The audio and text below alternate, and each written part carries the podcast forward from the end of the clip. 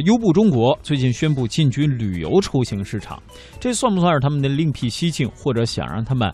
八字来的更猛烈一些呢？我们来仔细了解一下啊。这个是移动约车平台 Uber 最近宣布的一个最新计划。嗯，优步方面介绍说呢，希望把自家的出行服务和其他商家的业务结合，提供一个一体化的旅游服务产品。那这个一体化是怎么样的一个感觉呢？比如说啊，他以海航为例呢，就介绍了一下，说两者具体合作将是什么样的一个场景。比如说呢，优步会和海航自己开发的 APP 有一个打通，那在海海航的 APP 上可以直接的来叫优步。另外呢，比如说这个用户在旅行之前呢，会做一个行程规划，然后呢，这个规划里啊，包括他要订机票、订酒店、去机场，以及到了旅游的目的地。那下了飞机之后呢，还需要再搭乘车到他住的酒店啊，或者到其他地方去出行。而优步将要完成的，就是他这一个旅途中所有的出行的支付。虽然说优步做的只是用车出行这一块啊，但是他希望能够通过和各个场景的合作伙伴的合作，让整个体验变得非常的无缝和简单。那涉及到的一些品牌呢，包括像海航啊、去哪儿网啊、同城旅游啊。接下来呢，我们也通过记者的报道来听一下具体的情况。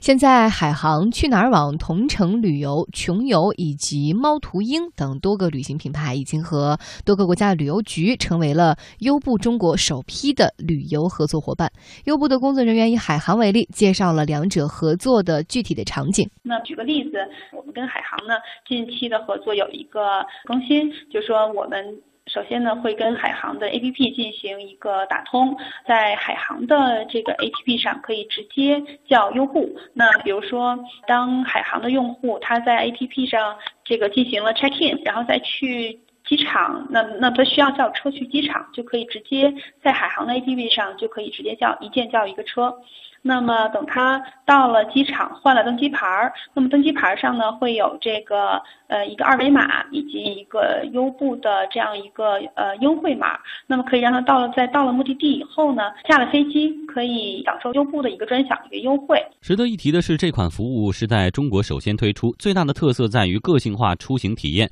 比如在西安，优步已经面向游客推出兵马俑专线，游客可以一键叫车去兵马俑或者华清池。在上海，为了满足奔赴迪士尼乐园的大小朋友呢，特别设计并且即将推出出游专线；而在北京，优步将在六月底推出。优游通结合用户行为的大数据，为有短期高频出行需求的国内外游客以及商务营商务人士，精准制定出出行的优惠方案。从当前在线轿车业务的市场格局来看呢，优步无论在市场占有比例还是城市覆盖数量方面呢，呃，都和本土出行的服务商有一定差距。那这次启动优步旅行计划，是不是意味着某种程度上的转移战场，避免和国内出行巨头的正面竞争呢？对。此优步方面表示不予置评。互联网评论员洪波则认为，这样的解读倒是有一定道理。这个是有可能的，就是在专车市场上跟滴滴进行长时间的拉锯战，其实是没有意义的，是双方都会损耗。而且呢，对于一个单一市场，滴滴可能是它的那个根据地，那么 Uber 又不是根据地，所以呢，在这样的一个市场上。去跟所谓地主去长时间的高损耗的竞争，其实是没有价值的。那么他肯定会选择有一定的差异化。银河证券的数据显示，二零一五年中国在线旅游交易规模超过了四千七百亿元，同比增长百分之四十九点六。二零一六年第一季度，中国在线旅游市场规模延续高增长的态势，达到了一千五百多亿元，同比增长百分之五十八。易观智库发布的数据更是显示，预计到二零一七年，中国的在线旅游市场交易规模将会接近九千亿元人民币。中国城市规划设计研究院研究员、旅游专家苏杭认为，优步这样的共享出行平台和携程这样的在线旅游网站，本质上都是提供出游的标准化产品，两者合作可以说是水到渠成。其实他也不是第一个做的，像这种这个就是所谓的就是接机送机的那服务，其实原来携程他们也在做。但是呢，就是这块呢，一直因为可能他们的核心重点，因为像现在主要是讲的这个旅行出行的这个产品的标准化的问题，像比如说你的机票、酒店这种都是比较容易标准化的。然后呢，现在呢，等于说是把这个出行的这个，尤其在室内，这是通往大交通的这样的一个交通呢，也进行一个标准化的一个连接。像优步啊，还有滴滴等等这种分享经济的这种 A P P，他们做的实际上本身本质上是出行标准化的一个事情，所以这个在在他们合作上应该是一个水到渠成的事儿。苏杭认为，在旅游的各个环节当中，大段的出行在在线旅游网站来承担，比如说北京到上海的高铁票，广州到纽约的机票，呃，从家里到高铁站，从机场到酒店，从酒店到景区这样的小段的出行呢，这时候就应该由共享平台来承担。了，而在线旅游网站加上共享出行平台，哎，这样就可以形成一个完整的出行闭环。我觉得那个像他们这个合作的这个空间，嗯，确实是现在你比如说你从大交通来讲，机票也好，高铁票也好，包括酒店也好，大的交通都是可以 OTA 来承担的。但是这个连接的部分，这个东西恰恰是可以交给呃拥有这样的分享经济平台的这样的一种这个企业来去完成。这样的话，就从这个他从出行从点对点，实际上就整个全过程都在都进入到他的这样的一个计划的一个闭环当中，实际上它是起到了其中的一个连接的这样的一个作用。哎，这说的是目前租车打车市场的一个新现状哈，不知道这样的行为大家怎么看？当然，刚才也看到深山渔夫给我们发来一条互动消息，他说我的幸运数字是七，因为每次买彩票只要。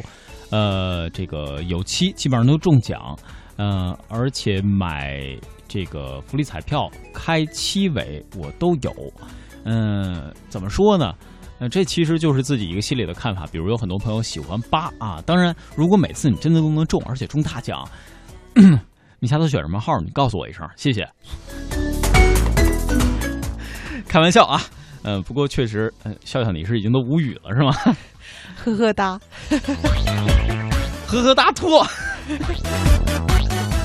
呃，其实说到这个数字啊，每次我们都会有自己心里的一个看法，这也算是内心投影的一个映射吧。包括现在有很多的创业公司，他们给自己的公司设置 logo 的时候，也会加上比如什么七是一个谜啊，等等等等这样的概念在里边，也是希望通过数字找到那种心理共同认同的。消费者已打开销路，但是能否持续呢，也是一个小问题。当然说到这儿，我们最近还有一个其他的记者报道哈，就是关于治理网络食品经营，关键是线上线下一体化监管的相关消息。嗯，那这一话题呢，主要也是想邀请中国社科院财经战略研究院服务经济与餐饮产业研究中心副主任赵金良给我们带来分析与解读，我们一起来听一下。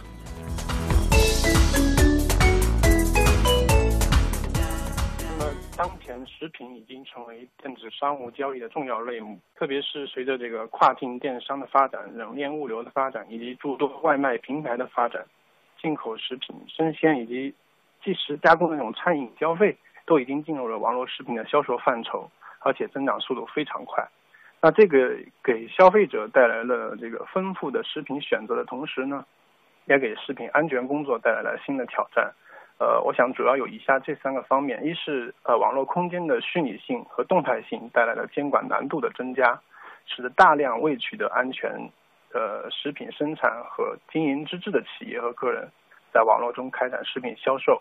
那使得安食品安全的风险呢更加不可控。而且由于网络销售是面向这个全国的市场甚至全球市场，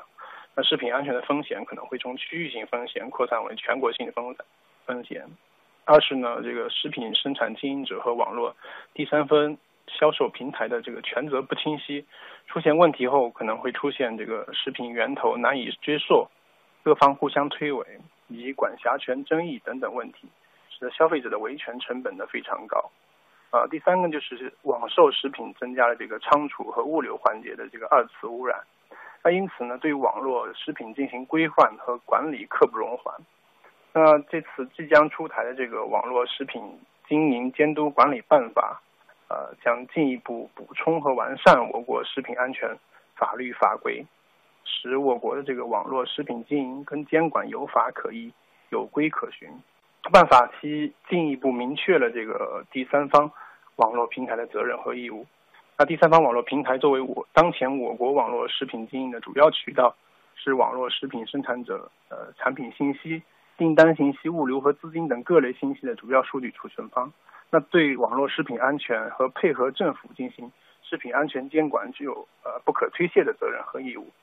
那当然，呃，过度把这个食品安全责任交给第三方平台，也会造成企业承担公共安呃公共管理职责的这个负担。那我认为，第三方平台对网络食品安全的管理要做到以下三个可控。第一个就是呃，经营主体的信息可控，即知道谁在经营，其资质情况怎么样。好，第二个就是经营信息的可控，即经营数据安全和保存完整，订单信息可控，这是第三个，就是知道消费者在哪。那这样出现食品安全问题，可以迅速保障这个消费者安全，迅速的溯源和为政府提供证据。呃，这样呢，就是第三方平台守好这个食品安全的入口，那对于提高整个网络食品的这个安全风险的控制水平呢，这是具有非常大的意义的。那当然，这个网络仅仅只是一个食品销售和流通的新兴领域。那最终的风险，食品安全的风险体现还是在线下食品生产和经营者。对于网络食品安全的水平的提高，我觉得最终体现还是在全社会的这个食品生产和经营者的食品安全水平提高。政府的食品安全监管，在互联网的时代，也需要充分利用这个呃信息技术。对这个线下的呃食品生产和经营者的呃食品安全和线上的这个网络平台的销售，这样实施的一体化的监管，呃，提供这个一体化监管的平台，呃，供这个生产方、平台包括消费者来共同进行监管，实现这个全社会的对食品安全的这个监管。这样的话，才可以提高这个风险安全管理的水平。